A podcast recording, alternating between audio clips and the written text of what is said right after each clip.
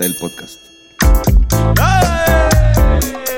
Bienvenidos a este su podcast favorito, Hablando Claro, con Antonio y y Carlos y a veces Fernando y Bennett Service.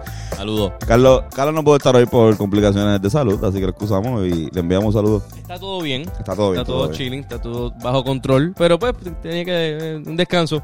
Eh, pero aquí sí, aquí estamos. Eh, No estamos nosotros sustituyendo. nosotros, pero, pero no Oye, y tenemos, solos. tenemos, exacto, no estamos solos, tenemos el placer de tener a Ian y a Stephanie del grupo que están está, el grupo que está haciendo un documental increíble que se llama La Tierra.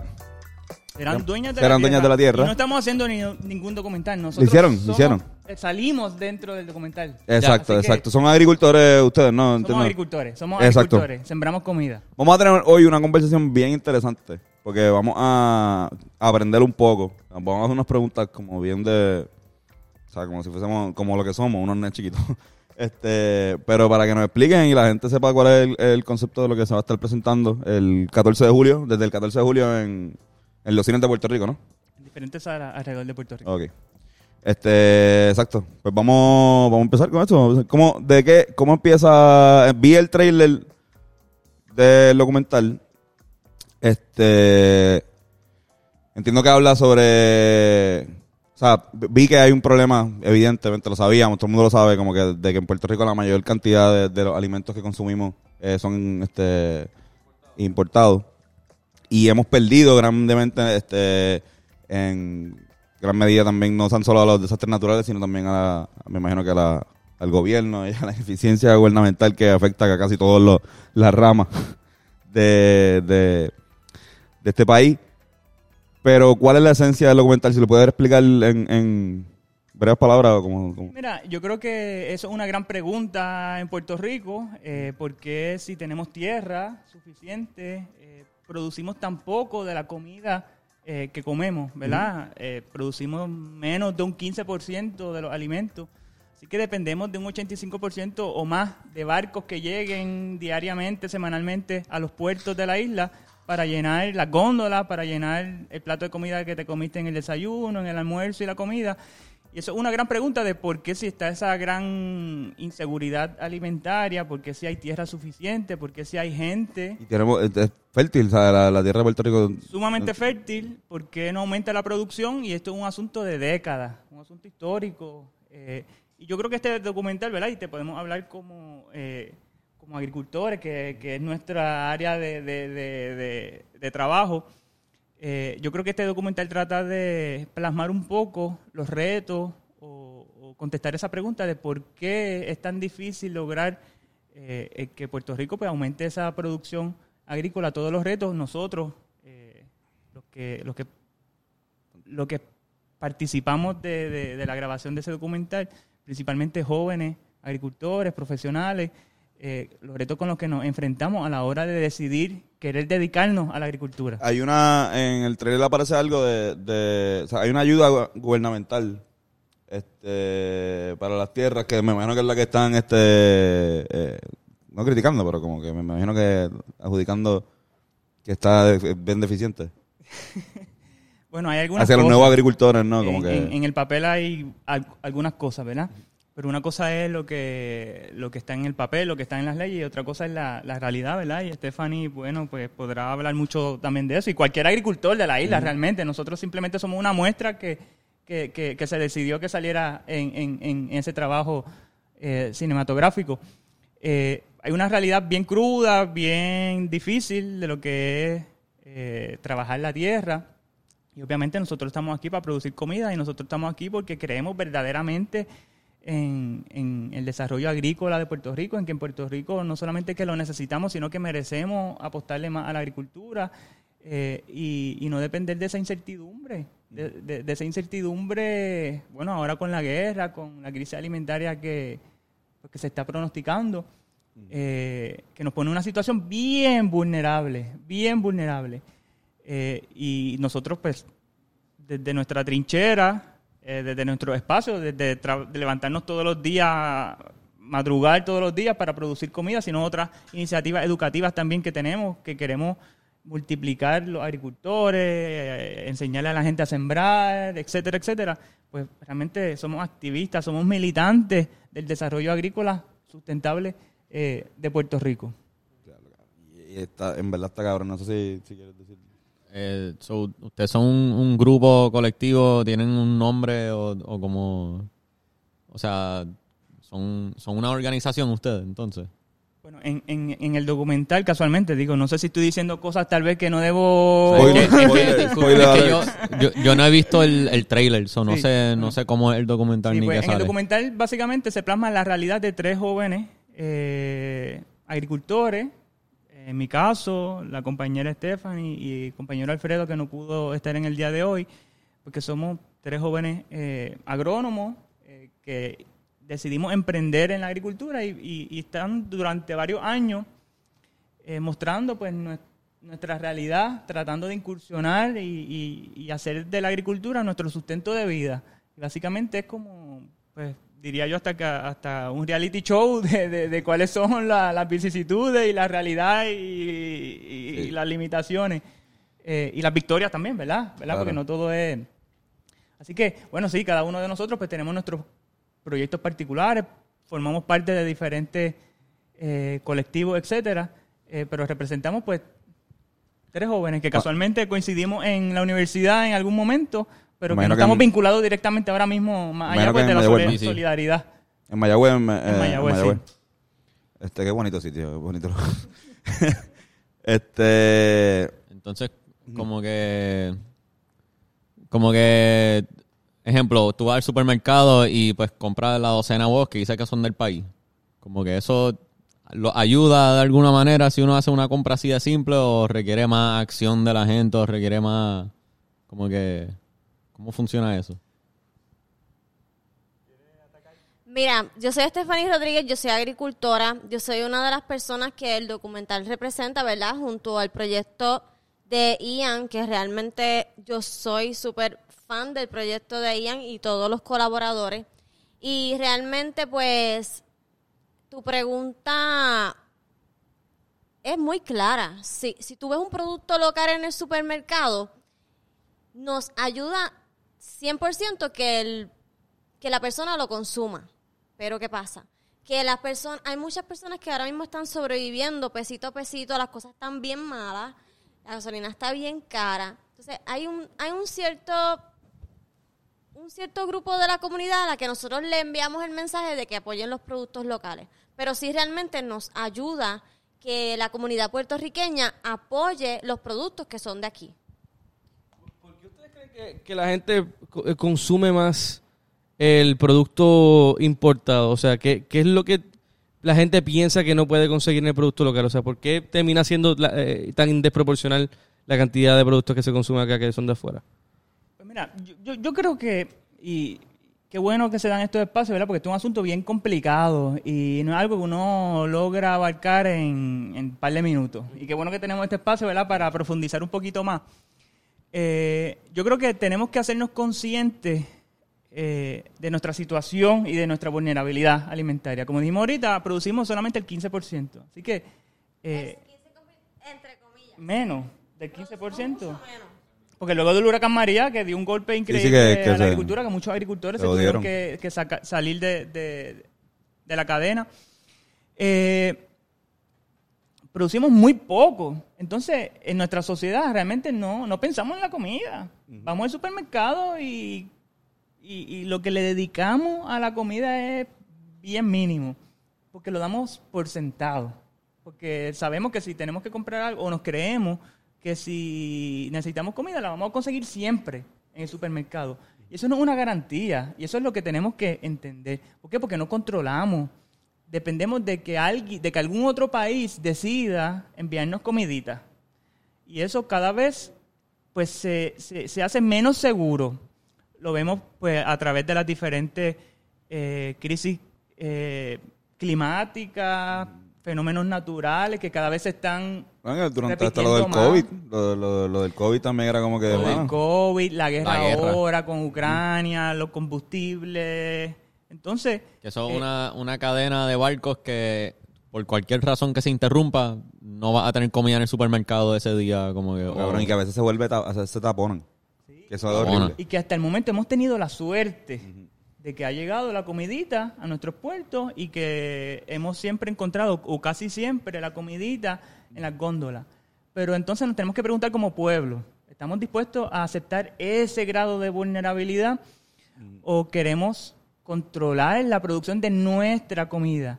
¿verdad? Porque los pronósticos es que debido al cambio climático, debido al, al crecimiento poblacional, pues esa situación pues cambia en el futuro y la gente, y los países que producen comida, pues obviamente, pues ¿qué van a hacer? Asegurarle el suministro a su propia población.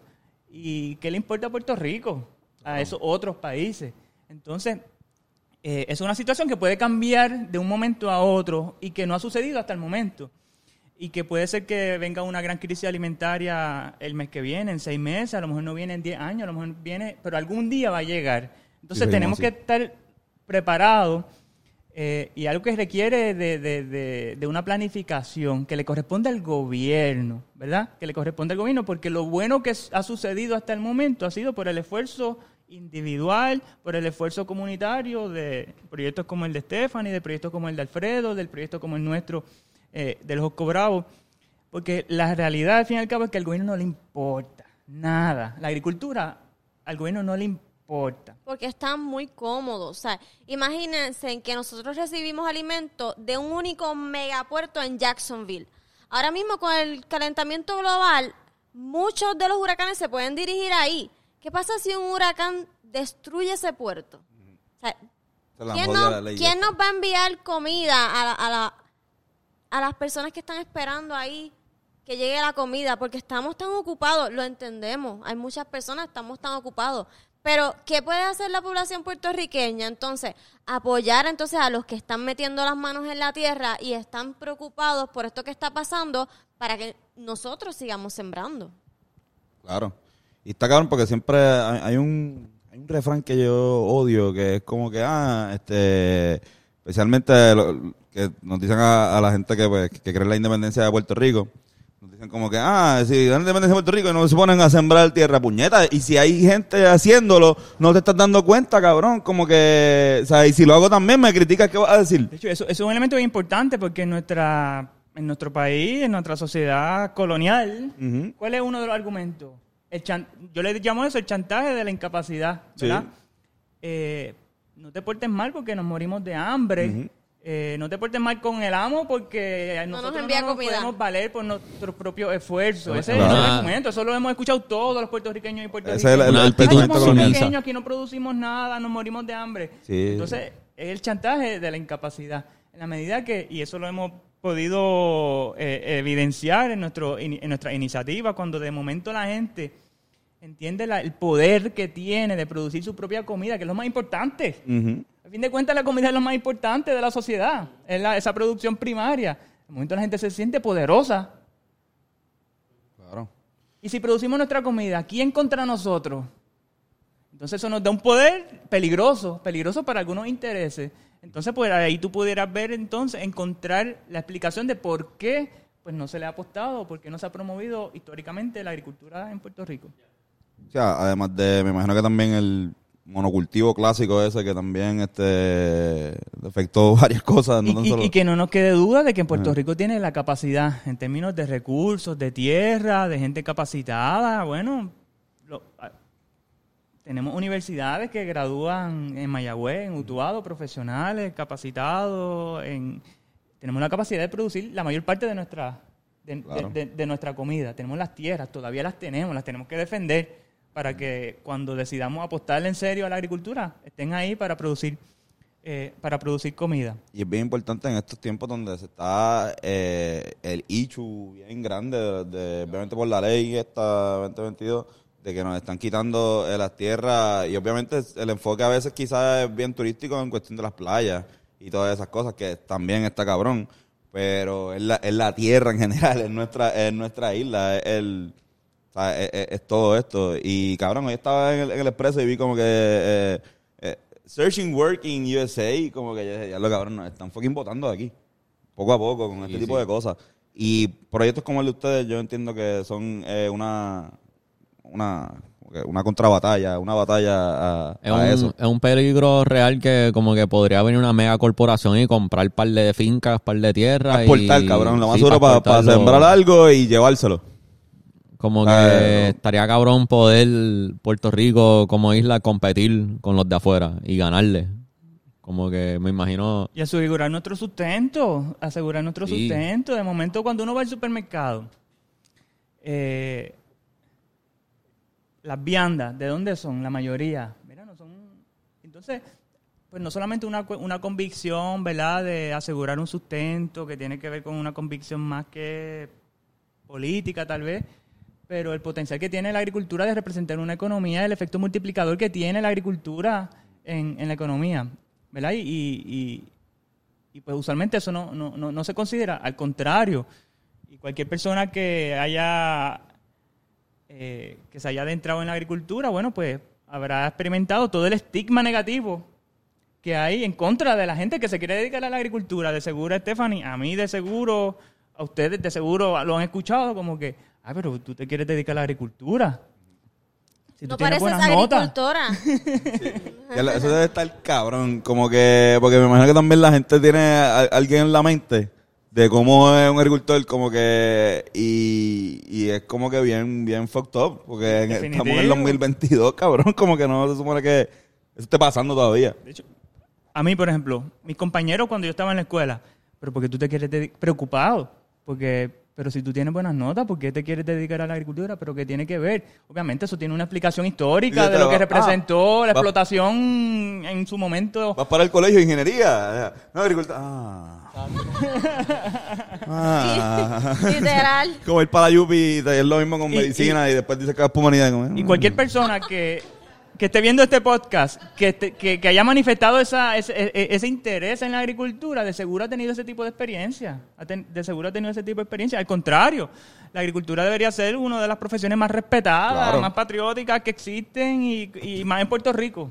Entiendo que lo es. Eh, si, si no está, están ahí con los maestros que también están cabrones, pero, pero eh, y que vaya, me, me, me escribió él, me quiere maestro también, podemos hablar, Soy maestra y agricultora, sí. que eso está cabrón, ¿sabes?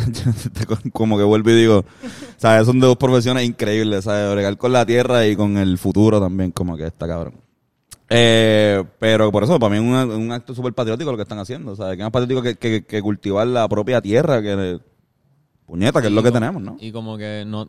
Como que está la persona que siembra en su patio, pero está el agricultor que quiere crecer para suplirle a diferentes Ajá. como que mercados y, y tiendas y qué sé yo, como que me imagino que es un trabajo bien grande y bien fuerte, que no sé si tienen un equipo gigante de trabajo que los ayuda o están ahí solos trabajando la finca. Como que, ¿qué cosas tú crees que el... Hay cosas que el gobierno les pone difícil a los de aquí que es más fácil para los de afuera. Eso, eso precisamente, hablar documental, ¿sabes? Con estas tres historias, que es mi historia, que realmente desde que, desde que empezaron a grabarme, yo, yo estaba viviendo en una caja de agua en Orocovis, que yo habilité para sembrar. Yo estuve viviendo sin luz dos años en esa caja de agua para poder hacer agricultura. Ya yo he entregado mi vida en esto. Y no solo yo, él y al igual Alfredo, ¿sabes? Y realmente de eso se trata el documental, de toda la, coyuntura, de todos los tropiezos, de todas las trabas que a veces el mismo gobierno nos pone a no facilitar procesos que pueden ser de mucho beneficio para, lo, para nuestros sueños y con, con la burocracia y realmente no, nos quitan el ánimo, no nos desmotivan por completo, porque esto es algo que es como una adicción, ¿verdad? La agricultura es algo que te atrapa y no te suelta, pero sí se nos, hace, se nos ha hecho muy difícil. Hay una fiebre, como que. Háblanos de esa fiebre, como que, como co- que cuán cabrón se siente, como que tú poder decir, ya lo gorillo, hicimos esto, como que, y está cabrón. O sea, no, no, o sea, de verdad, porque yo, yo soy bien malo, cabrón. Yo he vivido toda mi vida en un apartamento, como que ya está como un, no puedo mantener un cactus. Entonces les pregunto yo a ustedes, ¿han cosechado algo en su vida ustedes en algún Cabrón, momento? no, yo nunca. Legales, cosas legales. Ah, no. no, no, este, mi abuela me dio un, eh, una- un orégano brujo y yo lo puse ahí y él está sobreviviendo. Él está ahí como que chilling, como que, bueno, está bien, no me vas a dar agua, pues jódete, está bien. Este, orégano. ¿Es orégano, bro? ¿Se- ¿Lo dije bien? Sí, sí, sí, sí. sí. Este, pero, pero Bennett, Bennett tiene un cactus. Cuéntale. Yo tengo un cactus que en su infancia le di mucho cariño y después cuando me di cuenta que estaba grandecito, piché, lo ignoré, no le hice caso y está gigante ahora. Sí, sí, sí. no, pero no, no somos, no somos, por lo menos yo me considero bien de la ciudad, bien, bien, ¿no? Sí, no, igual yo, por eso digo, o sea, casi toda mi vida me crié en un, en un apartamento que no tenía patio, como que eso, como que además de las matitas que siempre teníamos en casa, eh, no, no cosechar, como que hacer mi propia, no, nunca lo, nunca tuvimos la Pues mira, eh, También- Stephanie, que es maestra de agricultura de niños, nosotros eh, que hemos desarrollado, ¿verdad? Porque creemos, creemos en un Puerto Rico agrícola y no solamente agrícola, sino agroecológico, ¿verdad? Que produzcamos comida en abundancia, pero contra, eh, protegiendo el medio ambiente también, tú sabes, es, es posible, es compatible. Eh, ¿verdad? Y una de las preguntas del documental es como que ¿quién va a producir la comida? Eh, Puerto Rico se ha destruido esa cultura campesina de una forma intencionada. El gobierno en algún momento dijo, necesitamos mano de obra para la industria, en el proyecto Mano a la Obra, ¿y dónde estaba esa mano de obra? En el campo. Ah, pues hay que sacar a esos campesinos y mandarlos para las ciudades. Traerlo para, traerlo para acá. Entonces, pues eso, eh, eh, eh, eso desencadenó pues un deterioro de, de- de esa cultura campesina. Entonces, ¿quién va a producir la comida de Y Puerto también un, Rico? un problema aquí también en el área metropolitana, porque crea un, un intercambio de, de culturas bien al garete, ¿sabes? La famosa losa, como le decían en ese momento, como que Eso- eso- versus, versus como que este, este campesino que está llegando, especialmente, pues obviamente residencial, a diferentes eh, sectores, parcelas que se hacían. Eso trajo un en- montón de conflictos sociales, Sí, los sí, arrabales, gran parte de las comunidades pobres que tenemos hoy pues son de esos campesinos Claro, que vinieron claro. hace 50 años. Eh, entonces, de momento, si nos planteamos quién va a producir nuestra comida, bueno, pues son, hay que desarrollar un ejército de, de agricultores y agricultoras y que no quede duda que sí existe la juventud y, y- y- y es claro, no es un mito, no es un tabú, no es una cuestión oculta. Eh, de seguro las personas, muchos de los que están viendo esto se puedan sentir identificados como que contra. A mí me interesaría poder dedicarme a la agricultura y en nuestra iniciativa educativa, pues básicamente eso es lo que hacemos. Eh, en mi caso particular, pues nos hemos dado la tarea de- desde hace nueve años en, en crear una plataforma educativa para crear nuevos agricultores y agricultoras. Nosotros decimos, bueno, estamos creando o ayudando a crear ese ejército de agricultores eh, que van a construir la soberanía alimentaria eh, de Puerto Rico. Y una de las cosas más poderosas y una de las cosas más lindas del proceso de tú ponerle, eh, de tú llevar a la gente a la tierra, pues e- esa impresión de cuando la gente pone la semilla y pasa por todo el proceso y cosecha la comida, e- es, es un sentimiento bien poderoso que le cambia, que le cambia la vida a la gente. Como muy pocas otras cosas, como muy pocas otras cosas. Casi una cuestión religiosa. Eh, y yo, yo siento que eso es como un poquito de lo que nos falta a los puertorriqueños y puertorriqueñas, de, ese sentido de, de- de poder, ese sentido de capacidad. Así que eso se siente pues bien cabrón, el producir tu propia comida, arrancar una zanahoria de la tierra, saber que eso es el fruto de tu esfuerzo, de tu trabajo, de que eso lo hiciste tú, ese poder creativo que tú estás teniendo en ese momento.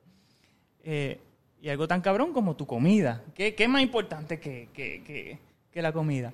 Así que, Eh, me imagino, yo la- cuando yo empecé a cocinar, a veces me, me quedaba malo. Pero me lo comía con amor porque yo sé que lo hice. Puñeta. ¿es ¿Sabes? Como que yo hice esto, ¿Es llegué a hacer esto, no me importa, me voy a comer. Me imagino que eso, pero a la mil. Ajá. Exacto, cabrón. Es el mejor ¿Es- es ejemplo eso? para explicar lo que cuando uno como agricultor siembra algo y se lo come. Ver, acho, ese, feeling tiene que estar que me motiva. Como que se puede, se siente como arte para ustedes. Como que definitivo. Definitivo. De hecho, es como una, como es como una combinación. Es como... Es como amor y a la misma vez puede ser arte, a la misma vez como una autoestima. Cuando a lo mejor de chiquito alguien te dijo, tú no sirves para nada y la tierra te dice, mira, tú sirves para algo. O alguien te dice que tú no puedes y la tierra te dice, tú puedes, ¿sabes? Es muchas cosas. cabrón. Es como una gran combinación perfecta entre arte y ciencia. Sí. Sí, sí, Sí, sí. Entre arte y ciencia. amor a la tierra y... Y patriotismo y cabrón, Patriotismo. o sea, hay que entender también que, cabrones, este, la agricultura fue lo que nos hizo separar de ser cabrones nómadas que estábamos caminando por ahí por la vida y de repente como que saber poder sembrar en un mismo sitio y dijo, no, pues me quiero quedar aquí. Pues si yo puedo quedarme aquí. Y eso fue lo que sentó las bases de decir, pues, mira, pues este es mi país, este es el tuyo. Llevamos O sea, cuánto ya, eh, como 10.000 años en cabrón. la agricultura. ¿Hace cuánto tiempo existe? Más ya? o menos, esos son los números que dicen por ahí. Sí. la importancia de la agricultura, recalcando la, o sea, que no es, o sea, obviando la obvia de que puñeta, necesitamos comer para sobrevivir. Y, y Puerto Rico tiene un caso bien particular, ¿verdad? Que es como el trajín de vida, no sé cómo llamarlo, urbano, capitalista. Pensamos muy poco en comida porque es tan accesible. Sí. Es como una accesibilidad obscena y artificial. ¿Por qué? Porque siempre está el supermercado. Está el fast food que... El fast food, exacto. No pensamos en comida porque es que... eh, Eso fue lo que- No nos da tiempo, no, estamos, no, no, no tenemos ni el ánimo de- también- de, pensar y- en comida. Y, la cultura de, de co- comer, eh, es que la- la- el nivel de saludable que es lo que se come Cabrón. promedio en Puerto Rico es bien bajito. La nevera. A mí me, yo, yo, mi padrastro es chileno y como que allá en, allá en Chile, pues, la, cuando yo me di cuenta que la gente va todavía, todos los días al mercado.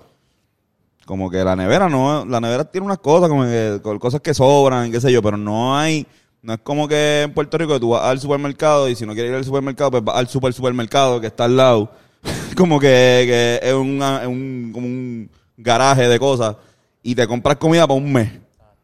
Y de repente, pues como que está almacenando, o sea, el concepto del supermercado, que es súper capitalista, por demás, este, un tipo de apellido Wall, el, eh, Sam, Sam's Wall, Walt, Walton Sam, algo así. Exacto. Pues unos cabrones ahí que empezaron con esa jodienda y fue los que jodieron, fue los- literalmente se inventaron la, la, o sea, el carrito de compra. O sea, el carrito de compra no es algo que existía antes de tiempo, como que, ah, voy a poner eh, 400 pesos de, de comida, un mes de comida aquí, como que Y tú ibas y comprabas y ya. Y eso no es tan común en el planeta No. en general. Eso es algo bien estadounidense. Exacto, eso es bien gringo y bien- Y bien- obviamente, pues, por, por consiguiente, nosotros, pues, adoptamos esa cosa. Y, y, y en el mundo de, de, de lo que, de que lo tóxico está de moda, pues, eh, si abrimos nuestra nevera, de momento, ¿cuál es la procedencia? ¿Cuál es la nacionalidad de la comida que está en nuestra nevera? Ah, yo he comprado carne, yo, yo, yo soy bien carnívoro, pero a veces voy y dice carne de Colombia O- o y, y yo, espérate, ¿cómo que o? O Nicaragua, ¿verdad? O de- Pero- o pero de ¿cómo continentes que o? diferentes. Estaba y acá, ellos mismos estaba acá. saben de dónde viene esa Es carne. que le- Eso cuando, está- eso está- eso cuando no- llegó, cuando le preguntaron al tipo que "¿De- esta es de Colombia, ¿verdad? Él, O Nicaragua, mano. no Mano, sé yo para en Nicaragua, no sé, es que no me acuerdo, pues El compré los dos. somos un pueblo arrocero. Ajá. Y si tú miras el paquete de arroz, la procedencia te pone como seis países diferentes. Esa- ajá. Es de este país, oeste, oeste, oeste. ¿Cómo es posible que en Puerto Rico, o sea, ok, hab- hablando, no quiero mencionar marcas, pero la marca Mencionó rica, que se joda, rica, tú mencionó sabes. que se joda, arroz rico. La- la- que se joda, si aquí nadie nos auspicia un carajo. Este, este, por- por- ¿cómo es posible que arroz rico no es, no es arroz que proviene de Puerto Rico? Sí, o me estoy confundiendo. No, no, no. no. ¿Y, El- y cómo es posible que el arroz principal puertorriqueño no sea puertorriqueño? pues mira, es un problema. Nosotros somos arroceros, un país arrocero, porque en Puerto Rico se cultivó arroz en algún momento, por, por siglos posiblemente. Eh, obviamente cuando eso no le convino a un interés económico, pues se dejó de sembrar. Eh, si recordamos, hace unos años hubo una iniciativa de sembrar arroz en el, en el Valle del Aja. Y como en Puerto Rico som- somos víctimas de- del partidismo tóxico, que de momento cuando gana un partido, si tiene algo bueno, que pocas veces, pero algunas veces hay algo bueno, pues cuando gana el otro lo cancela porque simplemente Sí. era del otro partido. Pues eso básicamente fue lo que sucedió con el proyecto de producción de arroz en Laja. Y somos un pueblo arrocero que no produce arroz. Es que eso es lo que, ¿Cómo? para ser un país eh, eh, capitalista y uno piensa en oferta y demanda, hay mucha demanda para arroz, sin embargo, no hay, de repente no hay, eh, no- me parece increíble pensar que el arroz que se consume no- no es de aquí. Porque se confunde, la gente se confunde con los anuncios, a la gente le, le ponen cualquier jingle con musiquita y eh, lo mejor, eh, y la gente se lo cree, ¿sabes? No hay educación referente eh, a la comida, de dónde vienen los productos que consumen los puertorriqueños. Y como el que quiere vender tiene dinerito para hacer el jingle, pues esa es la única educación que tú tienes sobre la comida, pues eso es lo que tú aprendiste. Así que es como el café yaucono, que lo único yauco que tiene es el nombre. Exacto. Como que... Café de México, Sí, sí. empacado, como muchos otros cafés, entonces pues lo venden como si fuera de Puerto Rico y la gente se lo cree. Hay una... hay- eso, en es- eso es España lo venden yauco, yaucono como café puertorriqueño Cabrón. gourmet. No, en, sí. Sí, Sí, no, sí, en- en verdad. pero en España, Yo vi eso. en España yo creo que venden Bacardí, dice, hecho en Cuba. Ah, el Bacardí. Pero, cabrón, se no. supone el- que los empaques digan, puede, puede ser que tengan una marca premium, pero se supone que el empaque lo diga.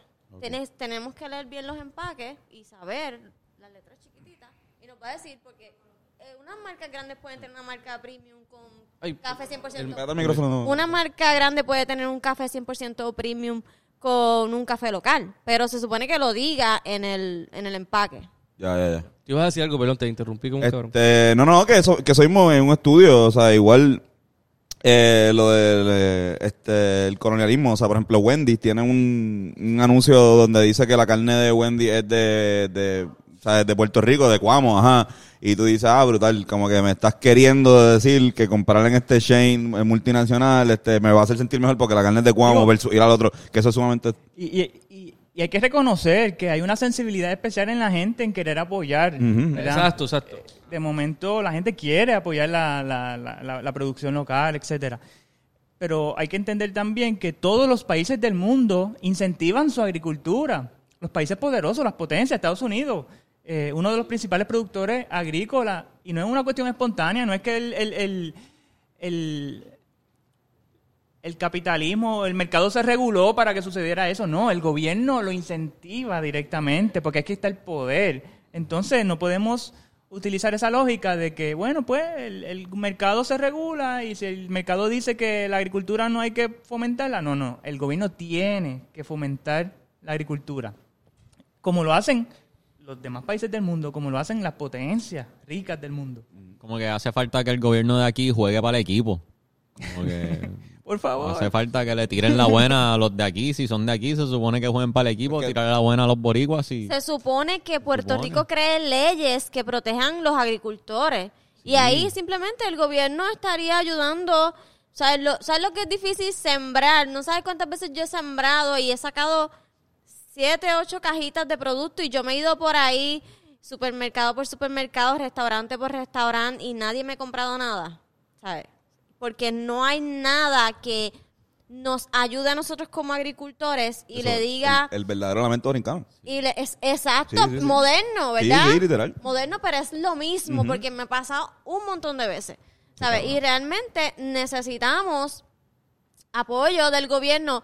¿Qué están haciendo? ¿En qué están tan ocupados que no nos ven? Todos sabemos. Porque quizás hace falta una mentalidad de atreverse a competir con el extranjero y ganarle.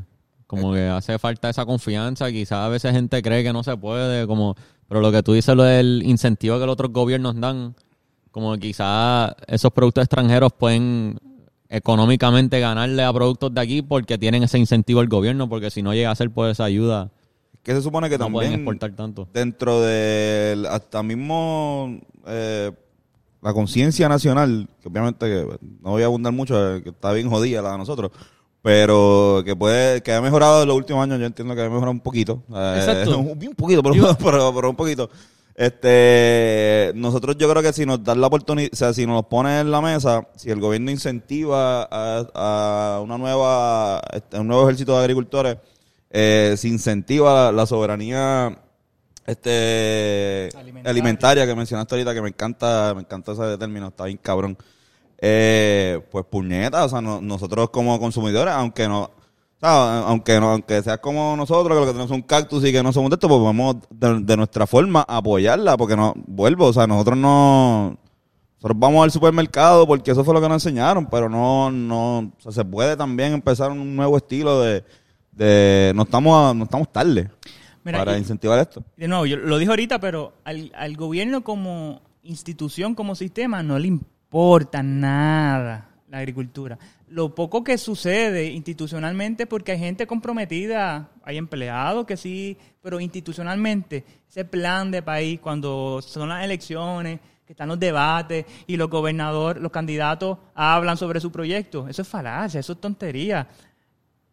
Ningún partido realmente tiene como prioridad desarrollar la agricultura. Hace falta un plan de país. De momento está de moda el asunto de la crisis alimentaria por la cuestión de la guerra. Y ahí es que le importa a la gente, a la misma prensa. De momento llaman a uno para ver qué podemos hacer. Mira, no se puede hacer nada. Para la crisis alimentaria de este año no podemos hacer nada. La salvación es individual. Si pasa algo serio, pues nos comeremos uno a los otros. Hoy, lo, lo más que podemos hacer hoy es prepararnos para la crisis alimentaria de, en 10 años. Pero entonces, de momento, no nos puede importar la agricultura solamente cuando en la prensa internacional alcen una bandera de alerta de crisis alimentaria, porque son unos cambios a largo plazo. Entonces, hoy, lo más que podemos hacer hoy es prepararnos para la crisis alimentaria de los próximos de los próximos 10 años. Y una cuestión sistémica, una cuestión de com- complicada. Entonces, aquí de momento queremos surgir con, con, con soluciones milagrosas. Eso no existe. Eso no existe. Tiene que ser una cuestión de, de envolver al país completo en todas sus facetas. Un un proceso escalonado. Stephanie es maestra en el Departamento de Agricultura, eh, De educación. maestra de Educación Agrícola en Puerto Rico antes. Eh, eh, ella podrá hablar mucho. ¿Cómo, ¿Cómo es la...? Te iba a preguntar como que... cada Niño más o menos de qué, de qué edad... Yo impacto de cuarto a octavo. Ok.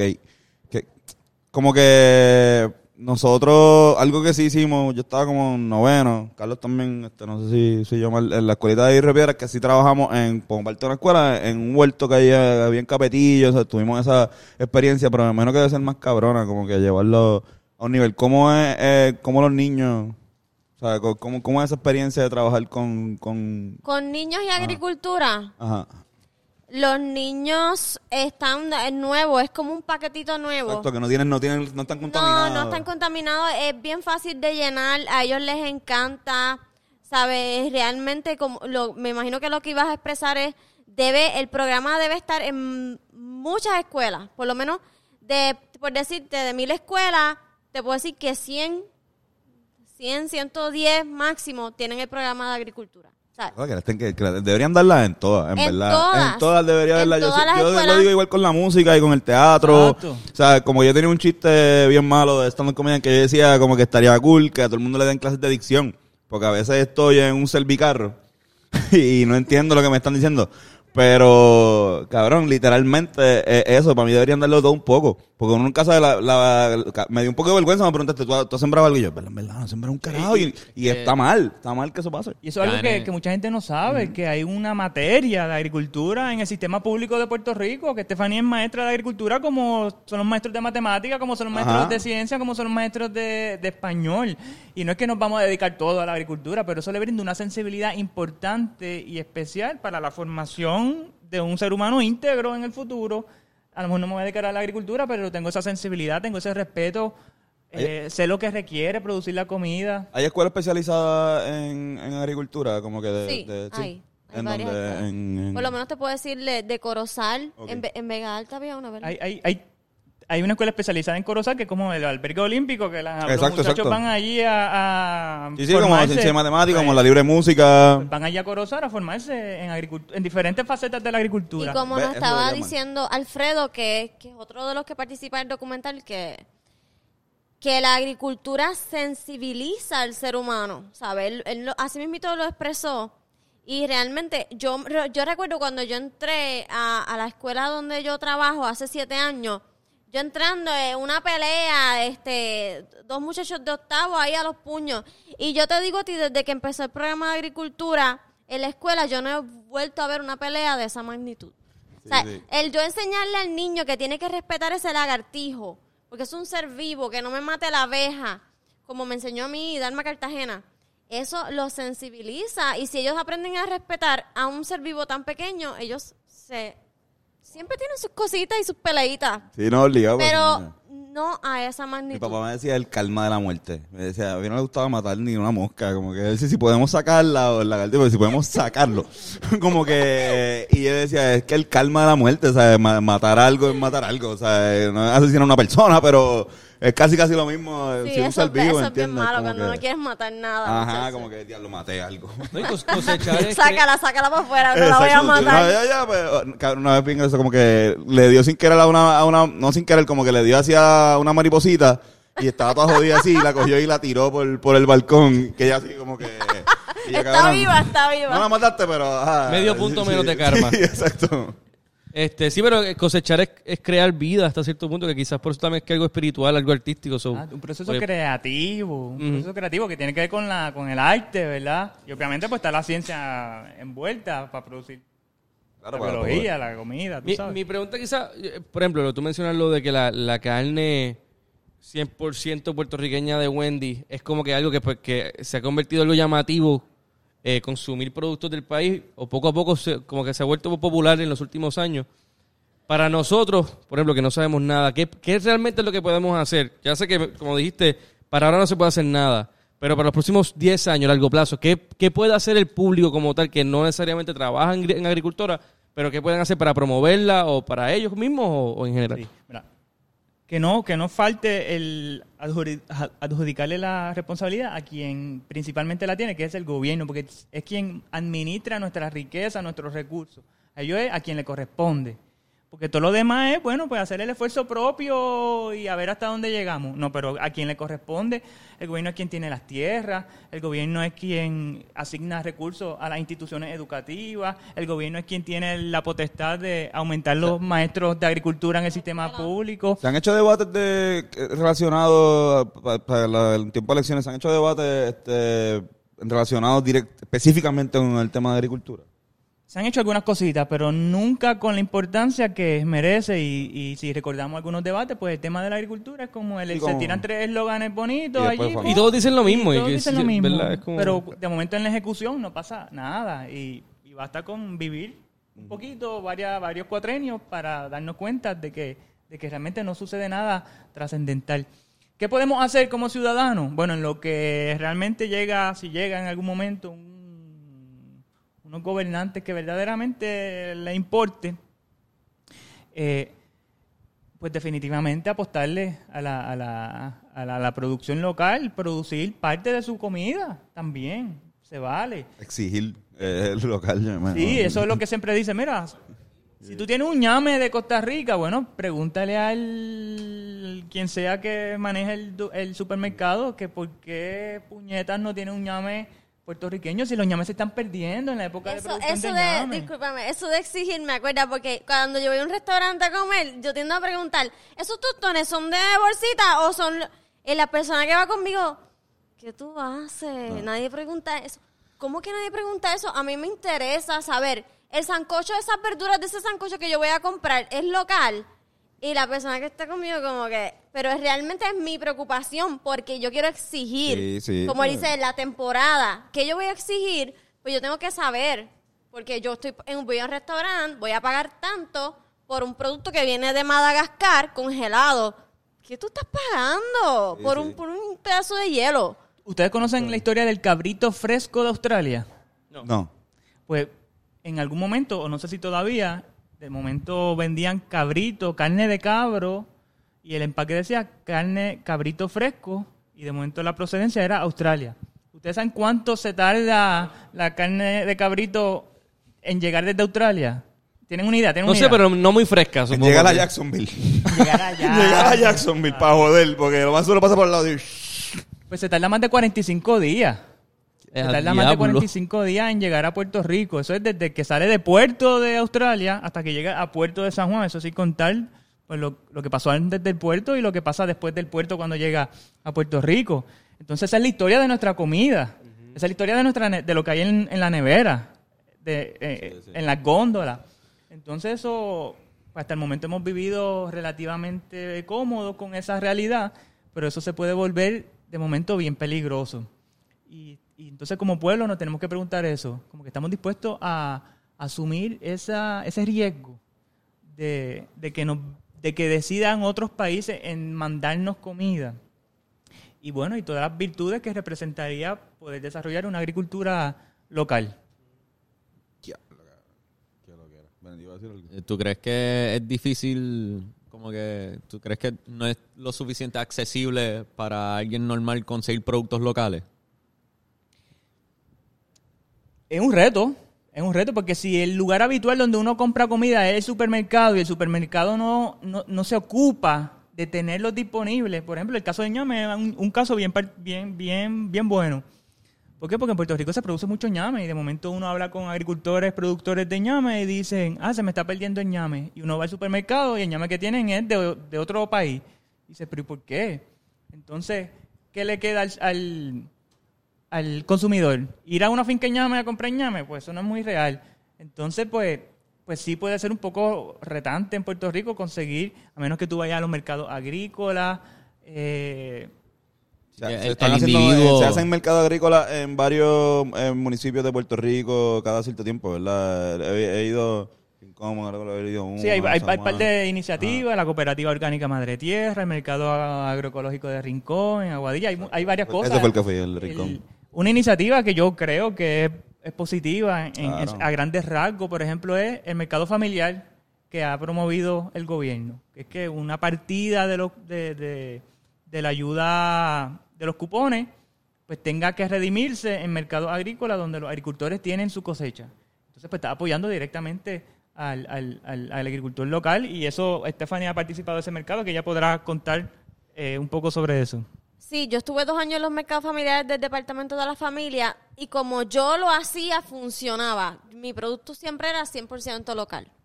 Pero, pues, siempre había el agricultor que metía su yautita de otro país. Pues ahí, pues, traicionan la patria, ¿verdad? Porque te digo que Estos son los malos hijos de la tierra. Eh, Esto es como si, esto se cree que si, como si fuese un equipo de BCN que puedes tener dos refuerzos. Como que, sí, de atrás de la, no, cabrón, o sea, cabrón. Diablo. Qué mierda. Como que, y, y lo más seguro no, y lo venden como, como local. Se supone que sea local. Por eso, o sea, van ahí. que- Se supone que sea local, sí, pero este, volviendo a la, a la pregunta que hizo, realmente sí, es un reto. Hay muchas iniciativas ahora mismo que están haciendo conglomerados, eh, lo que son las cajitas, y esto no es localmente, alrededor del mundo en Europa se está despertando lo que es el conglomerado, algunos le llaman los enjambres, pero que todo sea local y se les vende a las comunidades. ¿sabes? Que no solo es en Puerto Rico, esto de la cajita nadie se lo inventó. Esto ya algo mundial que la gente está despertando. ¿De dónde viene mi comida? Espérate, yo quiero, yo quiero aportar a los agricultores, yo quiero hacer algo. Y entonces, pues ahí pues te tienes que, te tienes que salir del, del área de- del área cómoda. Como el individuo realmente tiene que esforzarse para conseguir los productos de aquí. Se tiene que En la esforzar. realidad actual, pues mira, pues sí. un poco. Eh, digo, digo esforzarse, pero en verdad es como que pues, en vez de ir acá, tienes que quizás guiar... Ajá, una, quizás tienes que guiar 10 minutos más para llegar al sitio que tiene todo Puerto Sí, pero Rico. que exacto, no pero ahora mismo hay una, real. hay una entidad que está haciendo en- al sol de hoy también. Están haciendo entregas en las casas. ¿Sabes? Está cabrón. Es que, ta- que también lo que es conveniencia está cabrón. Porque es que nosotros si nos dejan, echamos gasolina en el mismo sitio que hacemos compra. Exacto. Como ese que es un problema. literalmente, como que, pues, no- que que 10 minutos más, mira, pues organiza, hay que organizar bien la cosa para tú decir, mira, voy a, ir- voy a comprar esto acá. Mira, y, y es importante reconocer que no es solamente una decisión moral, ah, yo quiero pasar el trabajo porque yo creo en la agricultura claro. local. No, los alimentos que nosotros compramos aquí, que llevan semanas cosechados, son deficientes nutricionalmente. Eh, porque un producto, un vegetal, pierde nutrición desde el momento en que fue cosechado hasta el momento que te lo comes. Eh, la los productos que envían a Puerto Rico no son los productos de primera, son los productos de segunda, de tercera o de cuarta, que son los que no quieren en Estados Unidos. ¿Y a quién se los van a enviar? Pues a, lo- a la colonia. ¿A quién más? Sí, sí, sí. Entonces, un asunto de nutrición, es un asunto de, de nuestro de, de nuestra complicidad en, en, en la contaminación del planeta, porque Hay un, un cabrito fresco que viene de Australia, que viaja más de 10.000 millas para llegar a Puerto Rico, ¿cuál es el costo ambiental de eso? Estamos siendo víctimas de, pues, de ese proceso degradante del planeta Tierra. Entonces, pues, son muchos aspectos, no solamente ese sentimiento patriótico de, apo- de- de apoyar a la agricultura local porque quiero ser bien puertorriqueño, sino con una, cuestión de nutrición, una cuestión ambiental, una cuestión de sustentabilidad planetaria. Y, y el planeta se está jodiendo. Gracias. Eso es algo que tampoco mucho se habla mucho.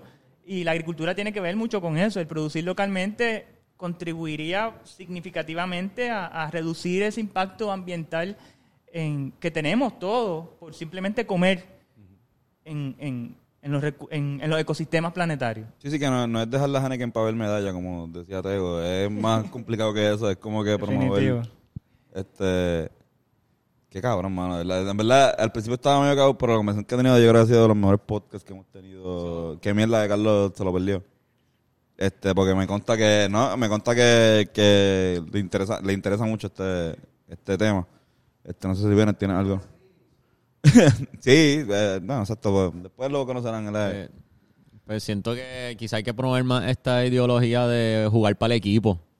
De, también para los políticos, quizás apostar a políticos que juegan para el equipo también, qué sé yo, no sé. te va a tirar de para alcalde o para algo y va a ser Bennett Service. Juega para el equipo. Juega para el equipo. que- Eso es lo que hay que hacer. que- no, pero eh, me- Está, está cabrón que se la pongan difícil a los de aquí. Mira, y, y la agricultura es uno de los emprendimientos más riesgosos que existen, porque podemos hacer todo bien, podemos tener la mejor técnica, podemos seleccionar la mejor semilla, podemos preparar el terreno de la mejor forma, podemos echar el mejor abono, podemos regarlo, y eso solamente representa un 20%. De momento te cayó una lluvia fuera de época, de momento te cayó... hiciste plaguita. todo bien, invertiste todo el dinero. Ah, exacto. Una, una larvita de repente o algo así, o un animal. El sustento, perdiste el producto de tu esfuerzo. Así que es una cuestión complicada, ¿verdad? Porque eh, hoy estamos sembrando, hoy yo estaba deshierbando los ñame, una siembra de ñame que tenemos que vamos a cosechar el año que viene. Hoy estamos pasando el trabajo para que la gente coma en un año. Si sembraste un árbol frutal, hoy estás sembrando lo que la gente se va a comer en cinco años, incluso en 10 años. Sí, que tú hasta cuando empieza, me imagino que empieza, es como, mira, pero es que, ok, estoy empezando ahora, pero voy a ver este, los frutos de esto de aquí a un año, como que... Una labor social, es lo que estamos haciendo, es una labor social lo que estamos haciendo. Entonces, pues es uno de los emprendimientos más riesgosos que, que, que existe, o el más riesgoso, yo creo que podemos declararlo de esa forma. Entonces, Te pues, involucra hasta emocionalmente. Porque es tan difícil vender hasta tu cosecha. Porque yo a veces siento cuando yo cosecho algo y yo digo, lo voy a vender, tú sientes que estás vendiendo un hijo. y si alguien te dice que no, tú sientes "Ay, rechazo, como que rechazo mi hijo. Y te molesta. Y se lo lleva y tú, pero cuídalo. Cuídalo, No tienes que ponerlo. Ajá. y No ajá. aquí. sí, Cuando lo literalmente, vendes, cuando lo- literalmente. Sí, es, es bien, es bien emocional. ¿sabes? A Chorli, ya me puedo imaginar. Qué mierda, ahora quiero, sembrar, ahora ahora quiero hacer un mini huertito Muchachos, yo casa. estoy aquí maquinando. Yo, después Sí. del podcast, yo, mira, se- no está- tengo un terrenito, quiero hacerle algo. Solo. Estamos independizándonos, estamos destitándonos y lo más seguro vamos a... Ahora, si ven vueltos en nuestros respectivos balcones, pues fue culpa de Mira, ustedes. es que se, se vale de, se vale todo. ¿Por qué? ¿Cuánto se produce en Puerto Rico? Se dice que un 10, un 15%. Eso es bien poco. Menos. Eh, ¿Qué posibilidades tiene uno en un patio, incluso un balcón, en el techo de una casa, de producir un 10% del- de, mi, de mi canasta alimentaria? Es relativamente fácil. Así que teóricamente, cada puertorriqueño, cada familia puede producir el equivalente a lo que ya se produce nacionalmente en sus patios, en sus balcones, la ensaladita, las hierbas aromáticas, la menta para el mojito, este, en la ensalada, en sus balcones, El en limón para el azotea, Cuba el Libre, muchachos, ese limoncito lo puede hacer un, un Definitivo, eso es producción agrícola, Sí. eso, es, eso es soberanía alimentaria también. Y Yo, el, el más cercano de eso es Yoshi. Has tenido... ¿Qué cositas tú has hecho? Cinco matas de plátano, limón, piña y una enredadera. Cada, Les ca- ganó. No, Sí. no. ¡Oh! Una pela. cada racimo Él de es el plátano 15% del corillo. que- ca- ca- cada racimo de plátano Ah. que él cosecha en su patio es un racimo de plátano menos que se tiene que importar de, de afuera. Entonces el poder que tenemos, en, por insignificante que, que, pudiera, que pudiera parecer, en nuestros balcones. Y una terapia. Dicen que la agricultura es el mejor deporte que existe. ¿Por qué? Porque es una terapia mental, pero insuperable casi. Si tú estás... no estás bien eh, mentalmente, pues mira, dedícale una horita a la tierra y... Literal. Siembra. Y, y ya verán cómo, cómo, qué efectos positivos va a tener. Te ejercita, te mantiene en buena condición física y como resultado cosechas los mejores vegetales posibles. ¿Por qué? Porque lo mejor que tú puedes comer es lo que tú coseches. Claro. Eso es insuperable. ¿Cuál es el mejor producto que tú puedes comerte? Lo que tú siembres. Qué. Este, para alguien que vive como que en el área de San Juan, en un apartamento que tiene balcón, que es lo más fácil que uno puede crecer en un balcón sin necesidad de tanto terreno ni como que... O tanta luz tampoco. O tanta luz quizás, como que... Yo soy fan número uno de la batata. En- la batata es algo que es un bejuquito y eso se da en tiesto. Este, puede ser de 5 galones en un balde que tú le hagas rotito. Y siempre comenzar, siempre yo recomiendo a la gente que comience con cilantrillo porque es algo como que te, te da esa, ese poder de tú Con seguir cilantrillo. sembrando. ¿Sabes? ¿Qué batata cilantrillo tienes ahí la... Mira, diría yo, hierba, ensalada. Le, le brega bien con la, con la sombrita. Ah, no, ese tipo de hierba, este, Irán. eh, La Dios. albahaca, el cilantrillo, el perejil, el oreganito, la lechuguita. Cosas verdes. Sí, el, ore- el, el recao. Tú, recabo en, en tu casa en, en Cagua. En casa de mis padres en Cabo hay muchos recaudos. Sí. Qué duro, le voy a meter al, al, cilantro, al cilantro. Sí, sí. Sí, sí. Cilantrillo, cilantrillo. Cilantrillo, perdón, cilantrillo. Y siempre una Además buena, de que huele rico, me imagino que también es... una buena composta, que es importante. Porque somos alquimistas, transformamos la mierda en comida. Exacto. Coño, dijiste eso ahorita, estuvo cabrón. Y a mí, yo sigo normal, lo primero que se me ocurre es diablo, yo hago lo contrario, cabrón. Yo convierto la comida en mierda. Digo, y para que la gente entienda un poco, ¿verdad? Nosotros estamos en la onda de la agricultura orgánica, de la agroecología, en donde, por ejemplo, pues utilizamos nuestro- nuestra fuente de fertilización principal es la composta, que es la degradación de residuos orgánicos, y lo transformamos en un material que fertiliza, que es la composta. Recuerdo que mi, mi abuela eh, cogía muchas hojas eh, secas, ¿no? Y, y convertía eso en composta, pero ¿Tu por abuela ejemplo, hacía la, la- composta? la mierda, la mier- supongo que la mierda de uno no, no, no puede usarla, ¿verdad? O- No, no, no, no se puede usar, ¿verdad? Bajo los reglamentos y demás, pues no se puede utilizar por diferentes pues, precauciones porque- porque sanitarias, era- etcétera.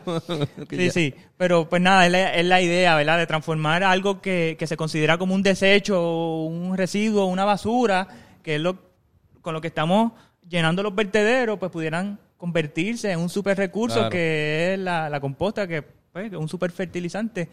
eh, que ahora con la cuestión de la guerra, bueno, pues hay un tema por ahí también con el asunto de, la- de los fertilizantes a nivel mundial.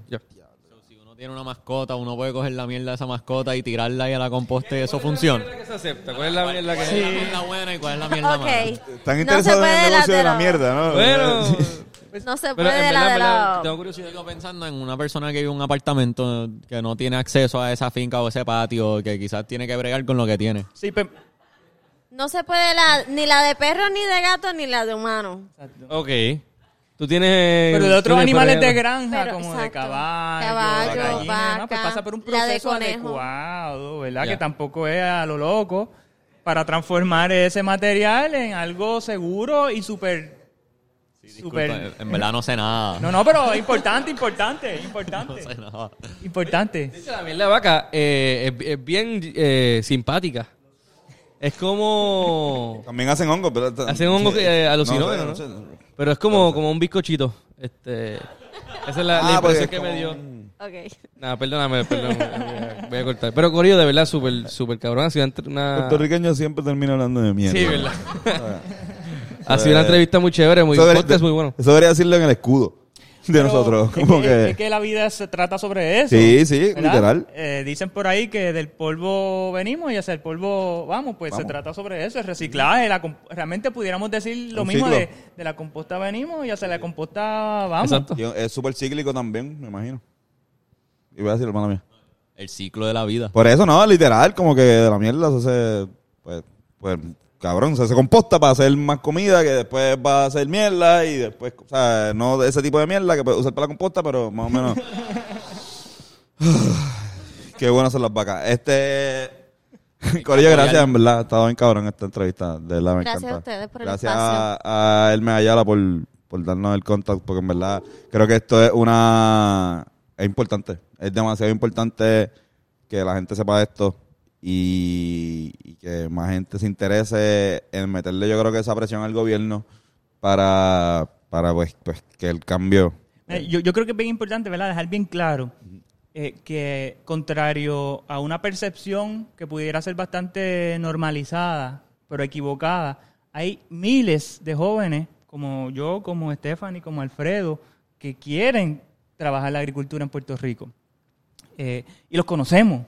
Yo conozco cientos de esos jóvenes. ¿Por qué? Porque han pasado por nuestra escuela y, y- y se han formado porque quieren ser agricultores eh, y agricultoras.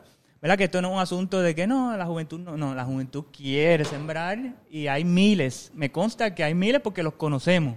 O sea, no es, no es que no creemos que hay, no, los Sí, conocemos. no, no, está, está en récord. Los tenemos, puedo sacar una lista y mencionar los Claro. nombres con apellido.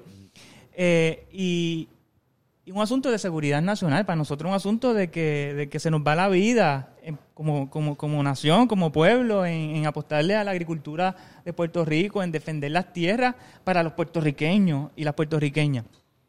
Eh, y nosotros somos, Stephanie, yo, Alfredo, somos simplemente una muestra pues, de- de- de esa generación que está pensando diferente, que quiere meterle con todo al país, de que quiere hacer de la agricultura su sustento. Y este documental en el que salimos nosotros, nuestra historia, nuestro proceso, pues simplemente una muestra de la realidad lamentable hasta el momento y que esa realidad hay que cambiarla para bien, para, para lograr ese, ese sueño añorado de un Puerto Rico con soberanía alimentaria, donde produzcamos la mayor parte de nuestra comida El sueño saludable, borincano. que, que, que, Sueño que genere riqueza, que nuestra tierra, genere riqueza para, para el buen vivir de, de la población. Eso es lo que creemos nosotros y eso es lo que este documental pretende plasmar un poco.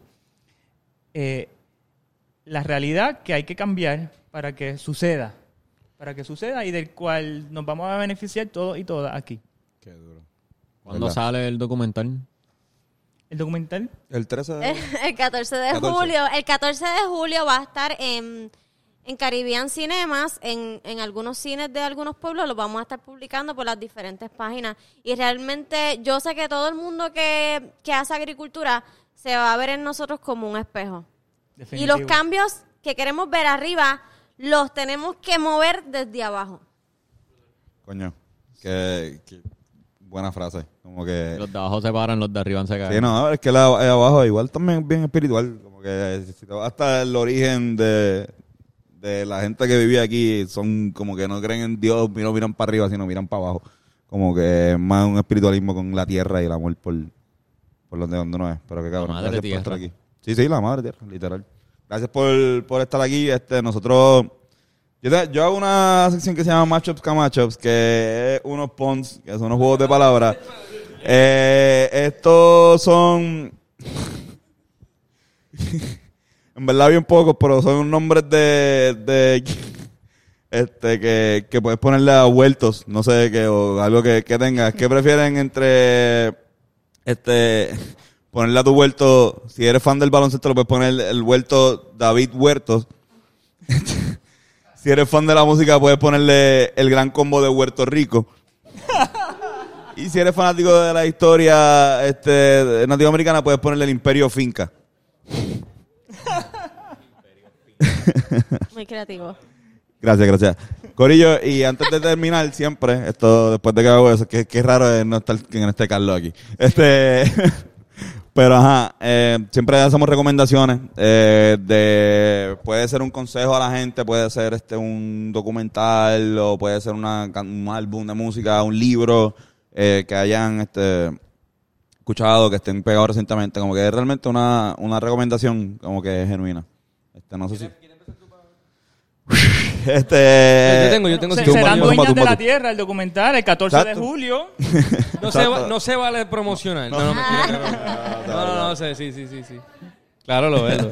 Una muy buena. Este, yo voy a empezar ¿Me yo. la cogiste? Ah, no. Este, hay un documental de documental no, este el especial nuevo de Norm Macdonald, que es un comediante que murió hace un hace un par de meses y está en Netflix su último especial que salió este postmortem eh, y está bien interesante después al final habla Chappelle y este Conan y habla eh, Adam Sandler sobre la vida de él está muy buena otra otro site recomendación vayan al dentista y háganse limpieza porque si esperan demasiado después duele más porque se acumulan cositas malas en las encías.